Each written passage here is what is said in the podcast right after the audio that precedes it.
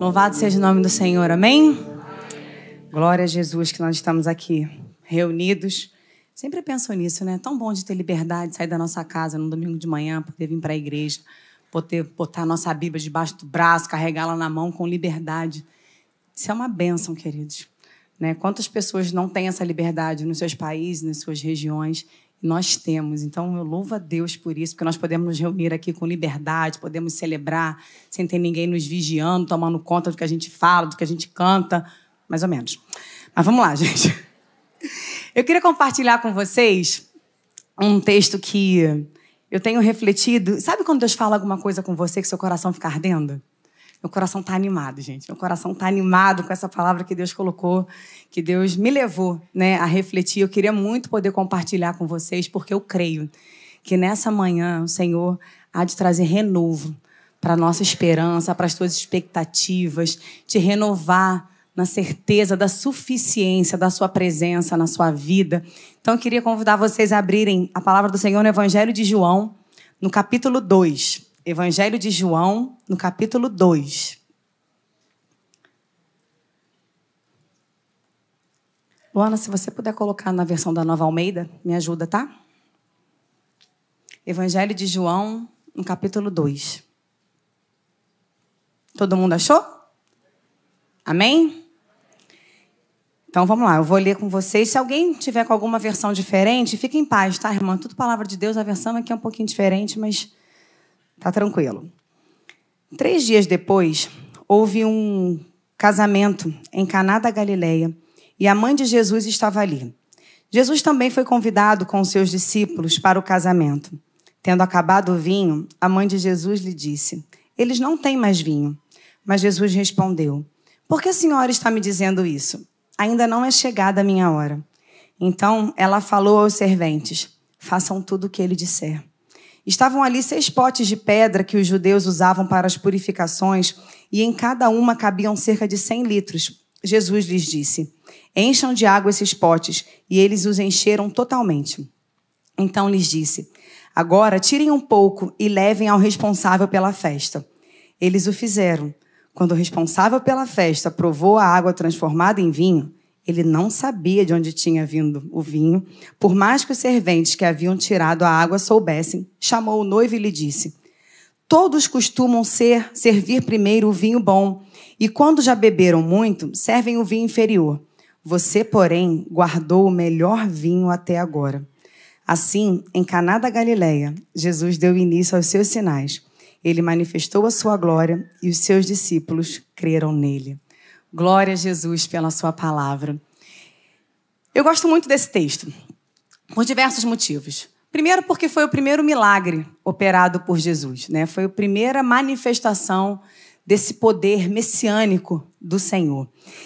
E há um tempo atrás eu estava refletindo sobre esse texto, na ocasião de um casamento, e eu creio que eu fui direcionada pelo Espírito Santo a observar a maneira toda especial né, pela qual Deus conduziu esse milagre. Percebam que numa festa de casamento, nesse cenário, os olhos estão voltados para quem? Para os noivos, né? O noivo, a noiva, né? Um pouquinho estendendo um pouco esse, esse, né? esse compartilhar dos personagens principais ali, os pais dos noivos, porque geralmente também são aqueles que custeiam a festa, né, que investem na parte financeira. Mas se a gente for prestar atenção no texto que nós lemos, nenhum deles está envolvido na dinâmica desse milagre. Nenhum deles está ativo no desenvolvimento, né, dirigido por Jesus, para que esse milagre fosse né, realizado. Esses noivos precisavam de ajuda. Mas em nenhum momento o texto bíblico me mostra que ou o noivo ou a noiva estavam envolvidos aqui nesse processo. E aí, o Espírito Santo, eu creio assim, tá, gente? Me levou a observar os bastidores de um milagre. E eu não sou muito boa em dar, em títulos, dar títulos, não, mas eu dei para essa mensagem: os bastidores de um milagre. Porque os bastidores, eles também fazem parte da história. Os bastidores também fazem parte de uma trajetória do milagre. E eu não sei aqui quem já teve a oportunidade de entrar nos bastidores de um teatro ou nos bastidores de uma gravação ou como está na moda, no making off. Né? Hoje em dia a gente tem, tem a, libera a série, aí libera depois o making off do filme, e a gente consegue ter um pouquinho da noção de toda uma dinâmica que acontece por trás daquilo que a gente considera como cenário principal. Porque nos bastidores, gente, é muita gente trabalhando. E muitas vezes tem mais gente nos bastidores do que no cenário que acontece a cena. Porque tem tanta gente coordenada pelo diretor da história para que tudo aconteça no tempo certo, para que tudo aconteça na hora planejada. E muitas vezes quem está na cena principal não tem ideia do que está acontecendo por trás. Na época lá da pandemia, quando nós tínhamos aqui os programas, né, passavam os cultos, vocês viam só o que estava aqui na frente. Gente, aqui por trás tinha muita coisa acontecendo. Só que os bastidores, eles não estão acessíveis a todos. Os bastidores, ele não é visível para todos. Mas enfim, dessa maneira, desse olhar para os bastidores, o Espírito Santo foi me, me fazendo perceber algumas intervenções precisas do Senhor exatamente nos bastidores da história. E esses noivos, gente, eles começaram muito bem eles começaram convidando a Jesus. E quando Jesus está presente, a gente convive, a gente está exposto à possibilidade real de alguma coisa acontecer. Quando Jesus está presente, existe a possibilidade real de alguma coisa acontecer, porque é difícil não acontecer nada quando Jesus está presente. E percebam que todos aqueles que estavam na festa foram abençoados, porque todos eles provaram do vinho transformado. E aí eu comecei a entender que o milagre ele tem uma parte externa, que todo mundo vê, todo mundo prova, todo mundo comprova, a medicina testa, o juiz delibera, é uma loucura. Porque quando Jesus opera, quem está no entorno é abençoado. Vai ver, vai reconhecer, vai testificar. Agora, também tem a parte particular.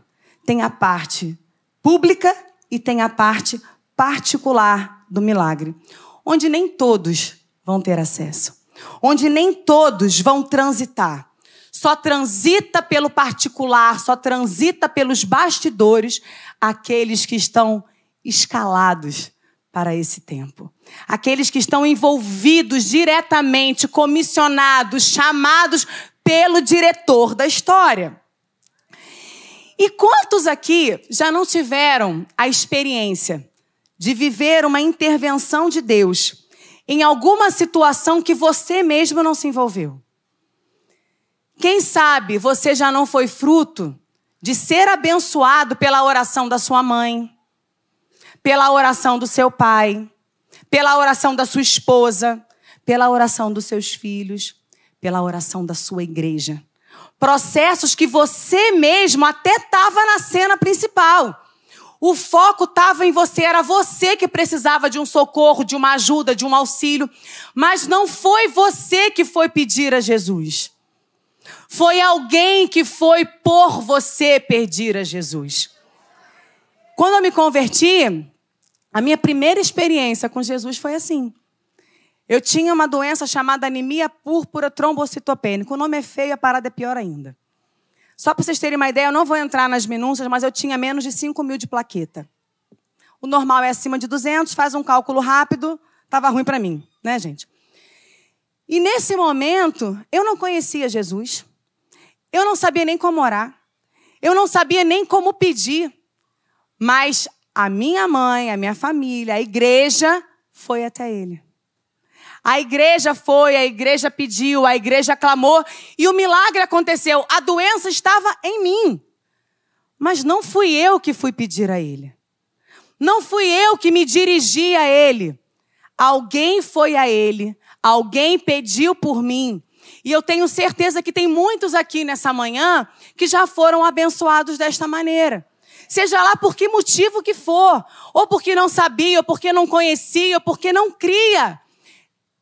Eu acreditava em Deus, mas eu não tinha essa experiência de crer que Ele poderia tocar em mim e eu realmente ser curada. E eu provei dessa manifestação. E tantos, né, foram aqueles que já foram assim da mesma maneira tocados e visitados pelo Senhor, mas que não viram a trajetória. Eu não vi os joelhos dobrados. Eu não vi as noites em claro, porque na minha ignorância eu deitava e dormia. Mas tinha alguém de pé, orando, clamando e pedindo pela intervenção do Senhor. E a partir desse texto, eu quero compartilhar com vocês alguns destaques importantes que acontecem nesses bastidores de um milagre. Porque os bastidores nem sempre são visíveis, mas muita coisa acontece nos bastidores para que na, na, sua vida real possa tornar-se vivo e existente.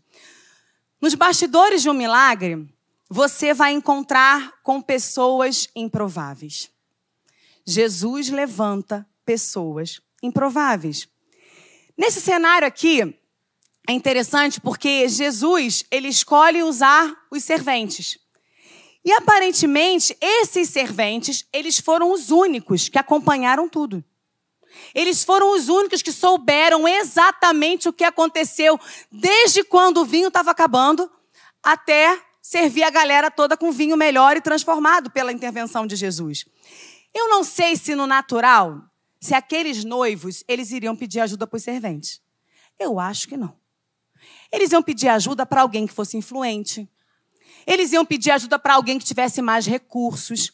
Mas o nosso Deus, ele não está preocupado com quem tem recurso, com quem tem formação. Ele usa quem ele quer e esse texto ele traz um princípio muito importante para a gente. Jesus usa aqueles que se colocam como servos seus. Os serventes aqui, eu sei que está especificamente né, a questão da, da, família, que provavelmente tinha recursos, porque ter servos nunca foi barato, né, gente? Mas fato é, o princípio está aqui. Jesus, ele usa aqueles que são seus servos. É claro que eu sei que para nos abençoar, quando é um propósito de Deus, ele usa quem ele quer. O povo até diz, né? Usou até a mula, né, Ana? Não estou chamando ninguém de mula, meus irmãos. Mas isso não é o comum. O Senhor, ele deseja usar aqueles que são seus servos. Porque a palavra usada aqui como servos, ela é a palavra que dá origem ao nosso vocábulo do diácono. O diácono, de forma bem geral, está relacionado a serviço, a maneira como Deus deseja trabalhar conosco. Deus usa quem Ele quer, Ele usa da maneira que Ele quer usa até mesmo pessoas que não têm relacionamento com ele. Mas ele deseja usar aqueles que são seus servos, aqueles que obedecem à sua voz, aqueles que reconhecem a sua autoridade. Porque Maria vira para os servos e fala assim: faça tudo o que ele mandar. E ali Jesus assume o controle daquela situação. E é interessante porque esses servos, naturalmente, eles não eram nem servos de Jesus. Mas eles, eles atendem a voz de Jesus, certo? Certo, gente? Ah, tá. Vocês estão comigo, né? Amém? E aí eu fiquei pensando, como que nós, servos, voluntários do Senhor, que realmente decidimos caminhar com Ele, não porque alguém nos obrigou, não porque a gente não pode ir para outro lugar, porque nós somos livres, amém? Nós servimos a Jesus porque nós decidimos ser servos dele. Quantas vezes nós temos tanta resistência para obedecer a Jesus? Esses servos aqui não eram servos dele, mas entenderam de quem era a autoridade. E nós que conhecemos o seu poder, a sua obra, o seu amor, a sua verdade, muitas vezes somos muito resistentes a obedecer à sua vontade. Apresentamos inúmeros argumentos questionamos um monte de coisas. Argumentamos como se não estivéssemos falando com aquele que se assenta no trono do universo. Com aquele que sabe o que é melhor para mim, sabe o que é melhor para você, muito antes de nós termos a consciência despertada. Mas louvado seja Deus, que nós contamos com as infinitas e maravilhosas misericórdias do Senhor que nos assistem e se renovam todos os dias. Queridos, que Ele cresça na nossa vida, amém? E para Ele crescer, a palavra dele tem que crescer em nós. Não tem outra maneira de Jesus crescer e aparecer em nós se não for pelo conhecimento, pela sua palavra. Mas esses servos obedeceram a Jesus. E nesse caminho, né, enquanto nós caminhamos com o Senhor, enquanto nós aguardamos o tempo da sua visitação. Patrick orou aqui no meio do louvor por pessoas que estão passando por causas impossíveis, aguardando um tempo de Deus, aguardando pelo momento, né, que o Senhor vai responder a sua oração, que o Senhor vai atender o seu clamor. Enquanto nós aguardamos nesse processo, quantas pessoas improváveis o Senhor não tem levantado na sua história. Você nem sabe os intercessores que o Senhor tem levantado para te sustentar. Você não sabe, provavelmente, da quantidade de pessoas que o Espírito de Deus tem levantado para pedir que o Senhor te fortaleça, para pedir que o Senhor te renove, para pedir que o Senhor te ajude a tirar os olhos das suas circunstâncias para que você seja visitado em esperança. O Deus de toda esperança é aquele a quem servimos. Quantas direções você já recebeu de pessoas que você nem, nem era próxima, mas que foram movidas pelo Senhor para te falar uma palavra de sabedoria, para te dar uma orientação numa decisão importante que você ia tomar. Você talvez até achou que foi coisa do acaso. Foi a boa mão do Senhor te guiando, querido. Talvez quem foi usado nem tenha dimensão da direção que ele tomou, mas foi a boa mão do Senhor em favor da sua vida. Quantas? E na maioria das vezes, provavelmente, pessoas que você nem imaginava. Pessoas que você nem era tão próximo. Pessoas que você nem tinha tanta afinidade. Pessoas que você nem imaginava que poderiam te abençoar de alguma forma, mas foi Ele foi sempre ele, viu? Guiando a trajetória do seu milagre. E quando eu digo improvável, eu não estou falando de capacidade, não. Estou falando de pessoas inesperadas. Eu não sei se alguém aqui já teve essa experiência ruim. Sabe quando você espera alguma coisa de alguém que você sabe que tem poder de te ajudar e não ajuda? Isso é ruim, né? Isso machuca pra caramba. E aí, você também foi surpreendido por um braço que você nunca imaginou que fosse ser estendido para você. Alguém que apareceu do nada. Sabe o do nada, galera? Do nada. Me aparece alguém no meio da história e Deus usa e abre uma porta e te abençoa com o que você falou para Deus que você precisava. E Deus vai lá e levanta um servo, uma serva para te abençoar. Porque se ele fizer diferente do que você imaginou, fica tranquilo. Ele é o diretor, ele é o Senhor, ele é o condutor da tua história. Deus não despreza um espírito quebrantado. Um coração quebrantado. A gente fala isso parece que é bonito, né? Não é, gente. Um coração quebrantado é um coração que está quebrado. É um coração que está sem força. É um coração que está debilitado.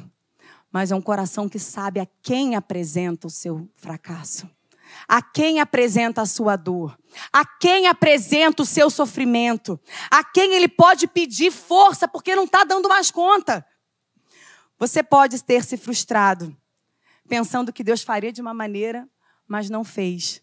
Mas ó, fica calma, calma teu coração nessa manhã. Eu não sei como é que você entrou aqui, mas eu creio de verdade que o Espírito Santo trouxe pessoas aqui nessa manhã para te dizer que a tua história não acabou. Essa história não acabou. Pode não ter sido do jeito que você imaginou, mas aguarda. O Senhor está trabalhando nos bastidores. Você pode não estar tá vendo nada, mas o fato de não estar vendo não significa que não esteja acontecendo. O Senhor está no controle. Deus usa pessoas inesperadas, servos dele, um exército espalhado por essa terra que caminha com um propósito em cumprir integralmente a vontade do Senhor na trajetória do milagre, nos bastidores do milagre, perdão, você vai encontrar, sim, essas pessoas improváveis. Mas você também vai se deparar com meios incomuns. Você vai se deparar com meios incomuns. Gente, como é incomum as maneiras pelas quais Deus trabalha conosco. Perceba que Jesus ele olha né, para as pedras de purificação e manda encher. Gente, a ordem já é estranha. Porque o que, que eram pedras de purificação? Em algumas versões vai estar escrito aí talhas de purificação. Eram jarros grandes, né, que ficavam localizados na porta de entrada da casa dos judeus, para eles se lavarem, lavarem as mãos e os pés quando eles vinham de viagem, quando eles vinham de, né, de longas distâncias, para poder entrar na casa, se sentar à mesa, ter um momento de comunhão, né, e também cuidar da higiene. Então, assim, eram talhas de purificação, de lavagem. Gente, lugar de se lavar não é lugar onde tu bota água para beber, né? Não é. Mas assim, eu louvo a Deus porque Jesus fala assim: vai lá e enche. Então a gente vai crer, né, que os, né, os servos ali jogaram água fora, entendeu, irmão? Vem comigo. Jogaram água fora. E na transformação, entendeu? Ficou tudo certo com a água, tá? Por favor, pessoal que fica assim, hum, fica tranquilo, Jesus faz perfeito, tá, queridos? Amém? Então, assim, aquela água ali não era a água mais indicada para esse objetivo. E é interessante porque aqui, mais uma vez, os servos fazem o que ele mandou fazer. Aí eu imagino se fosse hoje, né? Com a nossa geração, uma geração estudada, uma geração formada pelo Google, entendeu? Uma geração, né? Diferenciada, PHDs. Ô, Jesus, fala um negócio pro senhor. Não é costume fazer isso. Fala, vamos, vamos falar para o senhor não ficar constrangido em público, né? Não se usa isso. Senhor, não é para isso. O Senhor está confundindo, porque assim, não pega nem bem o Senhor mandato botar água aqui dentro dessas talhas. Não dá, água potável não vai. Porque ele fala de água viva, então não dá para botar esse tipo de água nesse tipo de, de recipiente. Não é costume. Não se usa essas coisas mais, Jesus. Querido Jesus, ele faz do jeito que ele quer, na hora que ele quer, da maneira que ele quer. Se ele pediu para encher as talhas, era para encher as talhas. Mas esses servos aqui, eles não questionaram. Eles fizeram. Eles obedeceram. E aqui fica para mim e para você um princípio muito importante. Obedeça. Mesmo quando não fizer sentido para você. Mesmo quando você achar que não é comum.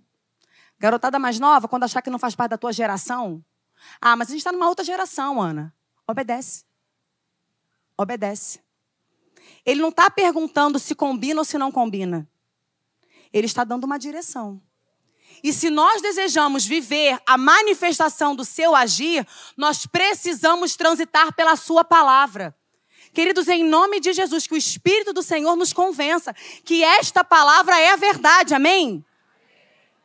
Tudo aquilo que está escrito aqui serve para instrução, para exortação, para edificação, porque desta maneira o Senhor nos orientou. Se a gente perguntasse e questionasse menos, certamente estaremos vivendo muito mais. Mas a gente quer entender tudo. Só que nem sempre a gente vai entender tudo. Porque a gente está na cena. Só que existe todos uns bastidores que a gente não está vendo. E o mundo espiritual faz parte dos bastidores.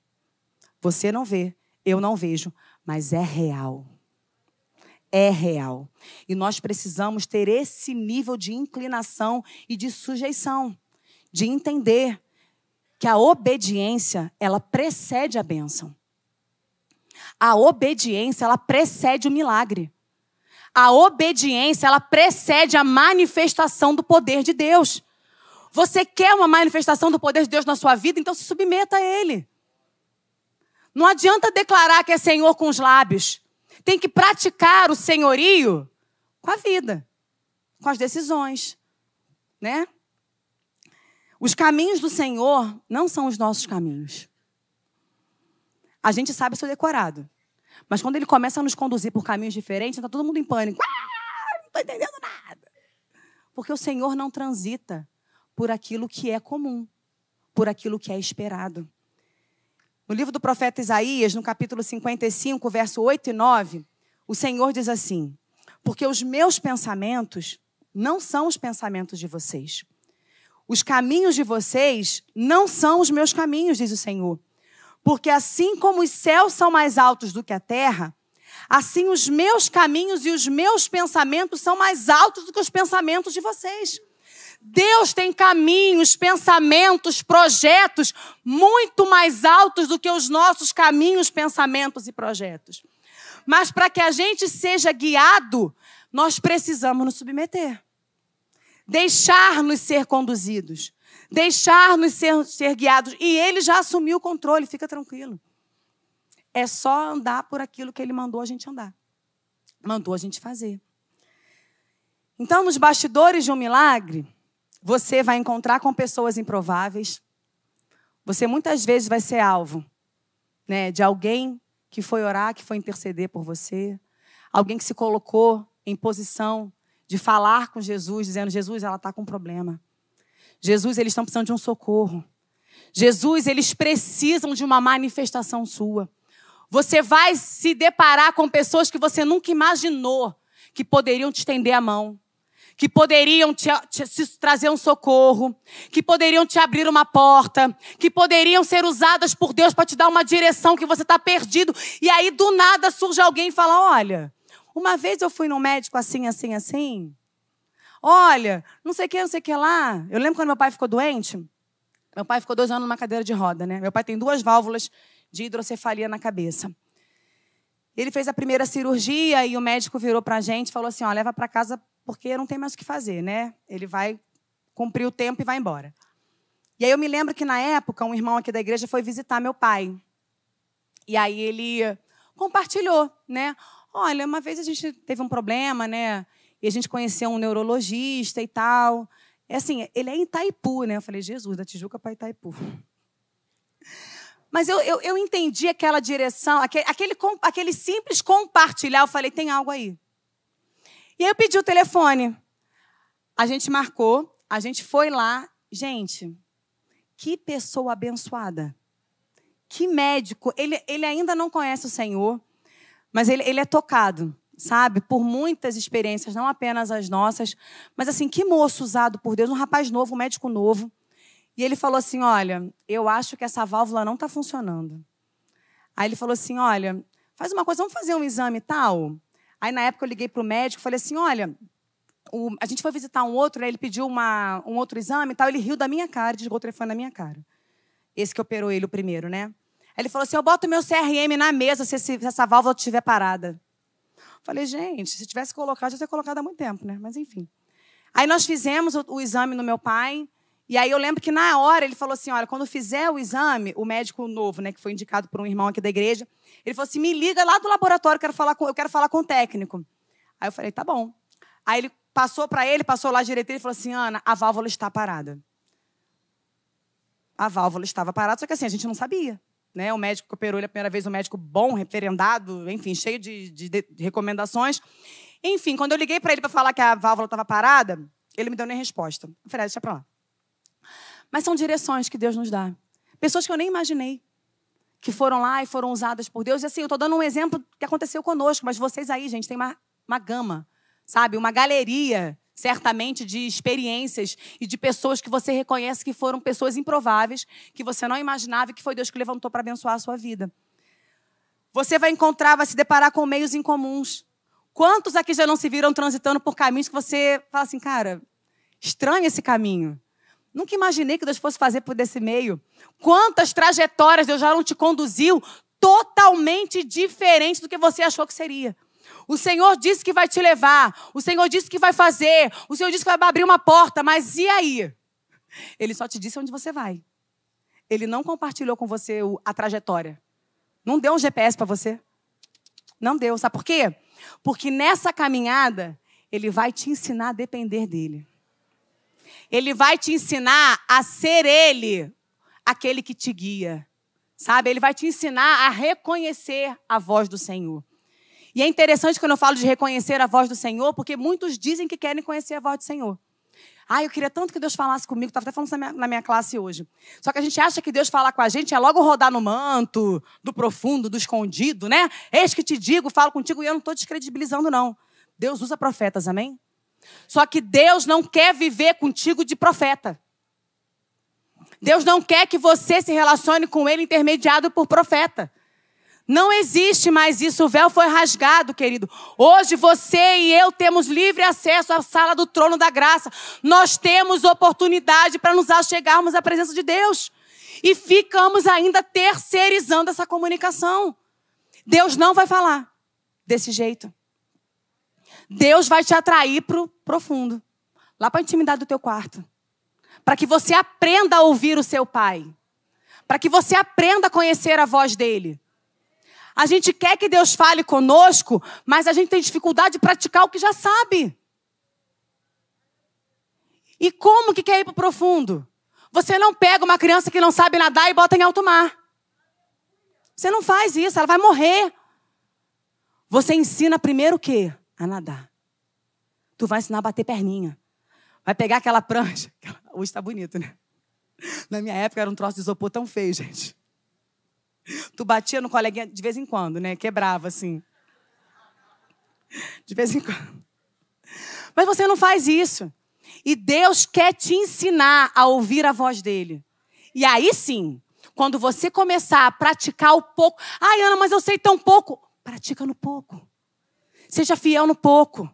Sabe, guarde o pouco que você já sabe de Deus, da sua palavra, porque Ele vai te conduzir a águas mais profundas. Ele vai te acrescentar esta maturidade para você poder lidar com dificuldades maiores. O Senhor é Pai, querido. Ele não vai te expor aquilo que você não tem condições ainda de ser exposto. E nos bastidores de um milagre também, você vai se surpreender com resultados extraordinários. Pessoas improváveis, meios incomuns e resultados extraordinários. Eu acho muito interessante quando o responsável pela festa, em algumas versões fala aí mestre sala, que não é o do carnaval, tá, gente? Não é é outro, é o que comandava a festa. É o amigo do noivo que organizava a festa, tá? Ele diz assim, ó. Todos, no verso 10, todos costumam servir primeiro o vinho bom. E quando já beberam muito, servem o vinho inferior. Você, porém, guardou o melhor vinho até agora. Para com isso, gente. E eu acho muito interessante porque não tem resposta do noivo. Tá percebendo? Sabe uma conversa assim do tipo, eu nem sabia, gente, vou ficar quieto para não fazer feio, né? Porque a noiva com certeza não sabia. Noiva não sabe dessas coisas. Pode estar tá pegando fogo na cozinha, não se fala para noiva isso, gente. A noiva não sabia com certeza, não sabia. E o noivo fez cara de paisagem, do tipo, como é que pode, né? É. Porque o, o responsável pela festa, ele achou que era uma surpresinha do noivo. Cara, você mandou muito, tu guardou o melhor até agora. Nossa, ele! É! Sabe aquilo que você não tem resposta? Eu imagino que foi o que ele não tinha, porque o amigo, o responsável pela festa, achou que era ele. Mas, tipo assim, não tenho nada a ver com isso, cara. Não sei nem que vinho é esse. Não fui eu que paguei, não fui eu que ganhei, não é meu, entendeu? Não fui eu. Mas não tem registro.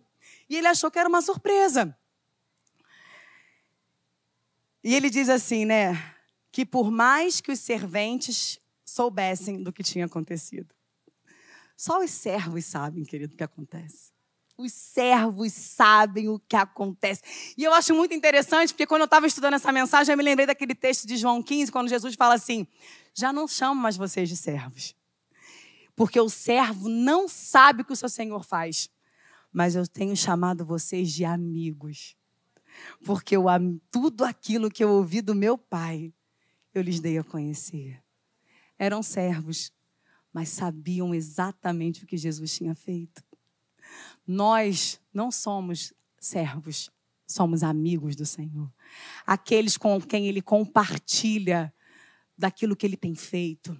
Aqueles que geram as promessas, aqueles que clamam por uma intervenção, aqueles que se envolvem nos processos que para esse mundo não tem saída, não tem jeito. São aqueles que Paulo chama de cooperadores do Senhor. Cooperadores. A maioria não vai saber de nada. A maioria vai fazer essa cara de paisagem mesmo.